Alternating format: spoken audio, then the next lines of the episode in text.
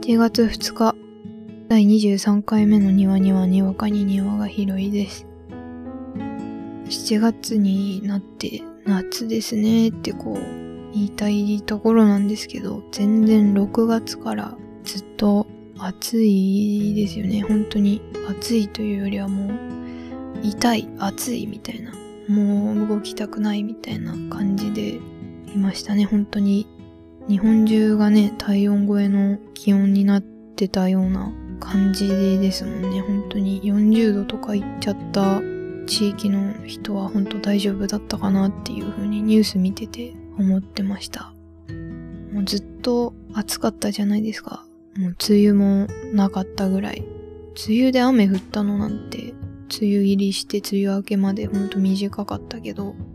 その間にも別に降ってもなかったような気がするし、降っててその夜中降ってたかなっていうぐらいだったんで、水大丈夫かなっていう感じはずっとしてましたけど、なんとなく私はここ2、3日ぐらい頭痛をこう繰り返し繰り返し起こしてて、なんか声の調子もなんか水っぽさがないなんていうか、水分取ってはいるんですけどね、やっぱ外に出るともう体温超えの気温だとそりゃ汗かいてんのかかいてないのかわかんないけどもうとにかく暑いっていう感じがもうすごいからね。そりゃ頭も痛くなるよ。体調も崩すよっていう感じで。絶対に体調を崩さない人の方がレアだよと思っても結構ブチギレ半ギレ逆ギレな状態なんですけど本当に体調を気をつけていきたいし気をつけてくださいっっていうことをね、言っていきたいなって本当に思ってますね。体調崩してる人に言われても説得力ないと思うんですけど、うん、ほんと気をつけてっていう感じで、また、これからちょっとずつ気温も落ち着くとは言ってますけど、結局30度前後なのは変わりないんでね、体調絶対崩すかもしれないから、ちゃんとしようと思ってるところですね、本当に。庭の養鶏場。このコーナーでは私、庭の最近あった出来事をお話しするコーナーです。本当にさっきからも暑さの話はしてたんですけど、夏の体調管理というか、エアコンの設定温度とか、そういう問題が最近はずっと気になってて、電気代も値上がってるし、なんかこう、ちょこちょこ値上がりなものが多いから、あんまり物買わないようになってたら、結構自分で体調を崩してみて、あれないこれないってなって、この暑い中買い物に頭痛な状態で出かけたりしなきゃいけなくて、また気持ち悪くなってみたりしたので、どうするのがいいんだろうっていうのを結構考えてて、エアコンの設定温度というか、どのぐらいからつければいいのかっていうのを、ここ数日はかなり考えてたんですけど、私は大学に朝から出て夕方帰ってくるっていうのが大体多いから、かなりな時間家を空けるんですね。そうすると、やっぱりこう、どんどん部屋の中の気温が上昇してって帰ってきてみたら部屋の中が30度超えてた。もう34度とかになってた日が結構多くて。でそうなってからエアコンをつけると全然効かないんですよ。20度設定パワフルとかでやっても。下がって28度とかにそれもやっぱ28度になるまでに1時間以上用意してて結構きついなって思ってで入りタイマー設定をつけてやってみようと思ったんですけど入りタイマー設定で帰ってくる1時間前からつければ大丈夫かなっていう気でいたのでそうしててもやっぱりあんまり29度とかで全然下がってなかったのでどうするのが一番適切な温度なんだろうなっていうその電気代の電気代というかそのパワーがかかるじゃないですか。熱部屋がもうマックスまで熱くなっってからエアコンをパワフルで20度とかでかけちゃうともうそれの方がなんとなく強い電気代がかかってるんじゃないかなって勝手に自分の中で思ってて。だったらまだ部屋の中が28度になった時点ぐらいでいや本当はそれよりもうちょっと前ぐらいで26度設定をずっとつけれてた方が得なんじゃないのかなっていう自分で考えてますね。本当に。どうなんでしょう。詳しい方に本当聞きたいんですけど。なんかよくあの30分ぐらい出かける時にエアコン切るのはお得じゃないっていう理論があるじゃん。理論っていうか話があるじゃないですか。だからその考えで言ったらなんか高い設定温度26度以上ぐらいの設定温度でずっとつけてた方がお得なんじゃないかなっていう気がなんかしてるんですよね。まあこれはめっちゃ勝手な考えなんですけど。やっぱり一回30度に部屋がなっちゃうと下がるまでに時間がかかるからそれって結構外に出て頭痛いなって思いながら帰ってきた時はかなり辛いのでやっぱもっと前からつけておけばよかったなっていう風になるからうんどうにかしたいどうにかなってほしいなっていう風に本当思ってるんですけど電気代の問題というよりかこう自分の体調面の問題の方を加味してた方が最終的には自分の体調がすごい崩れて医療費を払うよりはお得なのかなみたいな考えを持つようになりましたねこの暑さでね。本当に考えさせられるというか。あとあのスポーツドリンクポカリとかなんかアクエリアスとかそういうのすごいなっていうのを改めて本当に思います。なんか普段なら私全然スポーツしない人間なので普段なら全然飲まないし昔高校生ぐらいまでの時でも動いたんだから飲みなって言われてちょっともらってもそんなに甘ったるくてごくごく飲めないぐらいだったんですけどこう結構熱中症気味になってみて買ってみようって思って一口飲んだらもうごくごく飲めてすごいなと やっぱこう自分の体内のミネラルとかなんかそういうの足りないんだなっていうのを感じさせられましたね。欲望に忠実だなっていうのをすごい感じました。なんかもう飲みたいとか思うより先に飲み切ってたので、いや、すごいなって。やっぱ水だけだとちょっとこのひどい暑さではダメなのかなっていうのも思い知らされてましたね。なんか地球温暖化のあれなのか、はたまた本当にたまたますごい暑いのかっていうのはわかんないんですけど、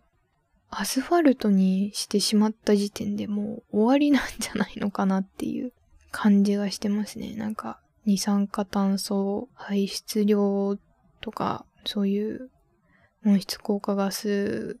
を排出しないようにっていうよりも先になんか地面が土じゃないっていうのはなんか熱を逃がさなくしてるというか、そんな感じがしますよね。でももうしょうがないみたいなことって結構あるのでね、どうなってるんだろうなって、すごいも思いますね。アスファルト、暑い。でもこのひどい暑さだと、やっぱどうしようもないことの方が多いんだろうなっていうのはかなり感じてました。うん、どうしようもないんだなって思うしかないかなっていう結論付けに至ってますね、今。なんか、しょうがないわっていう、本当にそんな感じです。だからちゃんと食べようっていう栄養バランスとか気にしようとか、その野菜とか夏野菜、あの水気の多いきゅうりとか、まあ、ナスはちょっと 苦手なんですけど、とかトマトとかですかね、その辺を食べたり、なんかこう、柑橘系のフルーツを食べてビタミン取ってみたり、なんかそういう果物、野菜からの水分も取っていきたいなっていうふうには思いましたね。あと、急にそうやって熱中症になってもいいように、その、ポカリなりアクエリなりみたいなものとか、ちょっとした何かものは、なんか、そう、コーンフレーク買いたいと思ったまま買えてなくて、なんかそういう感じで食欲ない時にもお腹満たしてくれるようなものは必要だなっていうふうに思いましたね。ちょっと買ってこようと思います。もうちょっと涼しくなってから。いつなんだろう、それって感じですけどね。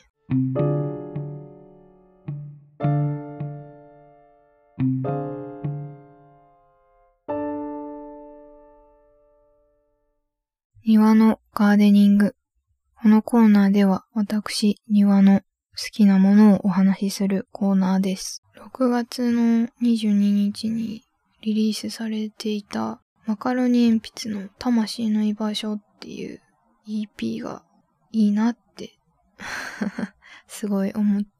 てました。また EP なんだっていうシングルじゃないのなんでなんだろうっていうまた謎疑問点がやっぱサブスクになってくるとシングル出すよりも EP って感じなんですかね。ヒゲダン、オフィシャルヒゲダンディズムのミックスナッツとかもシングルじゃなくて EP で出てる感じだから、そういうミニアルバムとか、なんか A 面 B 面をつけてないんじゃないかな、最近の曲はってすごい思うんですけど、EP にすると A 面 B 面じゃなく、なんて言うんだろう、表裏みたいな感じじゃなく、できるのかなっていうのはすごい思ってるんですけど、まあ多分そんな感じまで、だからその マカロニ鉛筆の魂の居場所の EP は、うーん、マカロニ鉛筆だなーってすごい思ってて、なんかいいなってすごい思ってました。あの、魂の居場所自体、表題曲の魂の居場所自体が、なんかね、色がいっぱいある感じが良くて、ミュージックビデオもすごく、そのマカロニ鉛筆自体の活動が結成か、結成から10周年っていうのが肝になってたものだったから、それを軸に MV とか作られてて、なんかこう10年っていう時の長さ、成長の大きさをすごい表してる MV で、なんか感動でしたね。うん、魂の居場所の曲中に、うん、サビか、サビとかに出てくる、え？とか、は？とか、そういうのを入れてるのが、なんか本当にマカロニ鉛筆の、そのなんか、服部さんのその人間味というか、それを表してる感じがして、だし、それが入ってるからすごい、なんかリアルっていうか、こう、曲として幻想だけじゃない感じが、曲がこうファンタジーっていうか、フィクションじゃなく書いてる感じが伝わってきて、すごい本当にそのまま魂が、魂を見た感じがしてよかったですね。あと、魂の居場所よりも前に配信リリースされてた星が泳ぐもこの魂の居場所の EP の中に入ってるんですけど、星が泳ぐはあれですね。サマータイム連打のオープニングってことだったから結構話題になってましたよね。なんか、サマータイム連打私見ようと思って全然見てなかったなっていうのを今、あって思う あって思い出しました。この星が泳ぐもその人間臭さがすごいあって、私はすごく好きでしたね。アニメも見てみたいなって思ったまんまになってますね 見なきゃな。時間あるとき。なんかアニメ結構見たいものが溜まった状態になってるので、紹介したいなっていう感じが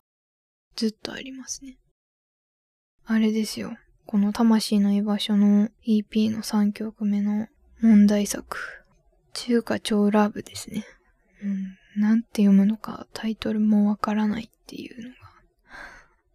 すごいんですけど。なんかこういう漢字だらけの曲結構マカロニ鉛筆以外にもあったりして、すごい、そういう曲結構好きで、韻を踏んでるともまた違う良さがあるんですよ。この漢字まみれの曲たちっていうのが。もう面白いですね、こういうのは。あんまり私は、その自分のアレルギーとか、まあなんか魚介、エビとかダメなんですけど、結構中華はエンドウ買ったりするんですけど、小籠包は食べれるから、もう小籠包がめちゃくちゃ食べたくなるんですよ、この曲聴くと。あの、箸で割って、肉汁、肉汁なのかあれは。肉汁で合ってんのかな？そういうタレなのかななのかわかんないけど。肉汁がが、もう、じゅわっと広がる感じと、もう熱々のまんま口に入れる感じがもうたまらなく楽しくて美味しい。そういうのは本当にすごい、そこの小籠包はすごい唯一食べれる感じでもあるからすごい好きなので、マジで食べたい。この曲はもう小籠包の曲だと勝手に思ってるんですけど、まあ自分が 中華食べれないからっていうのがあるから。あと、あれですよ。最後の魂の居場所 EP4 曲目の僕らは夢の中ですね。これはもうマカロニ鉛筆珍しく4人全員歌ってるから、珍しくっていうか唯一かな。マカロニ鉛筆10年をめっちゃ感じる。別に10年前から知ってるわけじゃないんだけど、なんかすごいなっていう一個のすごい EP だなっていうこの締めですよね。カロニ鉛筆は、なんか私がフジファブリックが好きだった頃がありまして、そこからユニコーンがちょっと興味を持ち始めて好きになったりして、そうしてるうちに服部さん、マカロニ鉛筆に出会うっていうのがあってたので、もうすごいなって。で、服部さんの尊敬してるアーティストが、ツイッターのプロフィールの ID とかがあの、奥田民生の誕生日になってたりするぐらい、もう憧れの存在がね、ユニコーンであり、奥田民生さんであったりするから、まあ、もしかしたらマカロニ鉛筆もユニコーンみたいに一回は活動休止しちゃうのかなっていうのは、なんかよぎるんですよね。こういう10年っていう区切りのあるものを見てたり、そういう魂の居場所の MV 見てたりするとあるのかなって思うんですけど、ユニコーンの活動再開の仕方、2009年の活動再開の仕方がすごい、なんかかっこいいなっていうのはすごいあるから、そこまで、なんかこう、希望はあるんですよね。もし仮にマカロニ鉛筆が活休になってしまったとしても、なんとなくこう、理想に描いてるものがユニコーンだったりするなっ、するんだったら、そういう形があるのかなっていうのもあるし、マカロニ鉛筆らしくやってくださいっていう風にはずっと思ってますね。あの、本当に6月の19日にあったラブミュージックフェスティバルに本当に行きたくて行きたくてたまらなかったんですけど、あの、関係を受けることにして しまっていたので、全然行けなくて、悔しい悔しい。全然関係も出来も絶対悪いの分かりきってたからもうキャンセルしようかな、みたいな感じになりつつ、ダメだ、お金払ったんだってなってて。まあでも、この6月19日のラブミュージックフェスは、まあ、前日の土曜日の18日とかのメンバーもすごい、バニラズ、サウシードッグ、スミカ、ジャニーズ WEST みたいなすごいメンバーなんですけど、私的にはこの2日目がぶっ刺さってて、コーディ・リーっていうフジファブリックを尊敬してるフロントマンの高橋響さんがいるバンドから、ももちろんフジファブリックがいて、マカロニ鉛筆がいて、そしてユニコーンがいるっていう、もうこの相関図がめっちゃ、矢印めっちゃ広がってるじゃん、みたいな人たちで、マジで本当に行きたかったですね、これ。本当に相関図がもうビンビンに伸びてる4組だったから、フェスが終わってから流れてきた瀬戸りを見て本当に感動っていうかもう、なんで行かなかったかなっていうのはすごいあって、尊敬してるバンドのものを一曲入れてやってて、そうなんですよ。でも一番すごいなっていうか、さすがフジファブリックだなって思ったのが、もうメドレーをやってるんですよ。このユニコーンの大迷惑に始まり、この慕ってくれてるコーディリーの OI2 っていう曲をやって、そしてマカロニ鉛筆の恋人ごっこまでやって、また素晴らしい日々、ユニコーンの素晴らしい日々やってっていう。はぁ、すごい。フジファブリックすごいってめっちゃ、めっちゃなってて。ちょっとフジファブリックの恋人ごっこと OI2 と素晴らしい日々を聞いてみたいもんだなっていう、めっちゃ思ってました。あともう、服部さんよかったなっていうのはユニコーンの時に服部で服部さんが呼ばれたことですね。もう服部渋滞になってるのがもうすごいいいな思いました。本当に、本当に行きたかったです。でも多分、もうないですよね。この4組が一堂に返すこと。一堂にもし返したとしても、こう、お互いの曲をカバーし合ったりは絶対ないから、ああ、悔しいな悔しいなってめっちゃ思ってます。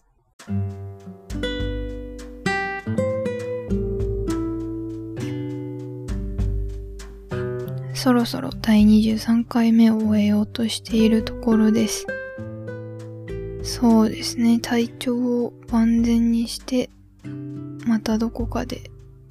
ライブとか行って発散したいなっていうのは本当にすごい思ってるんですけど、そう、7月の15日ぐらいまで、なんかめっちゃ予定が珍しく詰まってるし、あと前期が終わる頃なのでテストとレポートがあってみたいな状態で、なかなか私は頑張らないと体調戻せないかなっていう日程になってるなーって自分で今スケジュール帳見てて思いました。思い出したんですけど去年も6月末から7月のこの10日ぐらいにかけてすごい具合悪くなってっていうことがあったんですよだから私は多分適応能力というか季節の変わり目が苦手苦手な人なので、まあ、気をつけなきゃなって思ってます。まあでもこの急な暑さとか急な天気の激しさとかだったらまあ誰でも体調は崩すと思うんで気をつけてっていう感じですね。また2のつく日には庭がにわかに広い庭を開きますのでお楽しみに。では。